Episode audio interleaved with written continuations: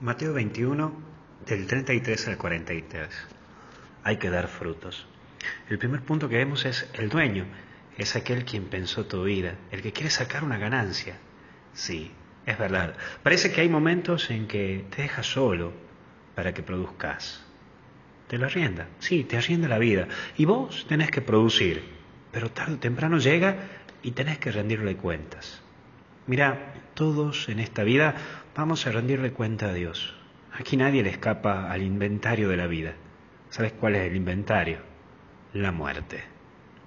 Como decía San Francisco, es la hermana muerte quien te presenta un antes y un después. Pero de que llega, llega. Sí, a la muerte nadie le va a escapar, pero nadie está preparado para recibirla a la muerte. Pero sí tenemos que saber que hay que rendir cuentas, tarde o temprano de la vida. Y también entra un segundo punto que es la labor, la actitud que uno puede tomar en la vida. Uno con este ritmo de vida puede caer en la actitud soberbia, de correr a los que te tratan de recordar, que la vida es un paso. Hasta somos capaces de liquidar al que quiere meter, meter su nariz en nuestras vidas. Incluso a Dios no lo dejamos que entre. Che, hasta somos capaces de tomar plena distancia de Dios, que ni siquiera lo visitas en la capilla o ni siquiera le haces una oración. Como decía un amigo hoy, ¿no? Me decía, bueno Luis, pero ¿qué tengo que estar yendo a la iglesia? Tranquilamente lo hago una oración acá, total vale. Además, ¿de qué tengo que estar golpeándome el pecho? No, para, para, para. Una cosa es la oración, otra cosa es el sacramento. Está bien que cuides la oración. Y otra cosa es el sacramento. Pero dice, bueno, pero no es que Dios se va a enojar si no voy a misa. Esto. Es que no pasa porque se enoja o no se enoja. Pasa porque es una relación de amor. Si vos lo saludas a tu mamá y a tu papá todos los días, no porque tenés miedo que se enoje y te rete y te pegue con el cinto.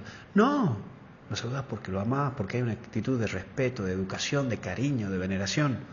Bueno, pero luego en la oración, sí, pero también en el sacramento, porque está la Eucaristía, porque ahí está Jesús. La actitud que uno puede tener en la vida es de soberbia y de orgullo, y hasta incluso de marcar terreno. Hasta acá llegas vos. Hasta acá Dios hace esto. Hasta acá, pará.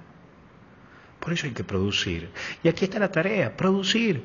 ¿Qué estás produciendo? ¿Qué estás produciendo con tu vida? ¿Llegas a algo con las decisiones estas que estás tomando? ¿A dónde estás dirigiendo tu vida?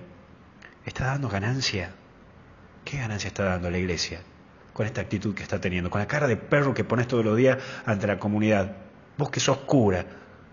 ¿Qué? ¿Qué estás ganando con estas actitudes que estás teniendo? Vos que estás trabajando en la parroquia. ¿Qué estás ganando para la comunidad parroquial con este gesto, con esta actitud que tenés? Vos en tu familia, ¿qué estás ganando peleándote todos los días con tu mujer delante de tus hijos? ¿Qué estás ganando avergonzando a tu marido delante de tus hijos? ¿Qué estás ganando que cada vez que llega tu papá de laburar, vos te vas a tu pieza y te encerras y pones música para no hablar con él? ¿Qué ganancia estás sacando? ¿Cuáles son tus frutos hoy? ¿Sos capaz de darme concretamente cinco frutos que diste en este año? Ojo, no es necesario que me mandes por mensaje de texto, por WhatsApp, ni tampoco por Facebook, Twitter, Instagram. No, no, no. Anota vos en tu cuadernito cinco frutos que estás dando en este año. ¿Te animás? No me lo respondas a mí personalmente, respondele a Dios. Pero de que estás dando fruto, estás dando cinco. Solamente te pido que penses en cinco. Bueno, te lo dejo para que lo pienses unidos en la oración, unidos en Jesús, y hasta el cielo no paramos. Que Dios te bendiga en el nombre del Padre, Hijo y Espíritu Santo. Cuídate.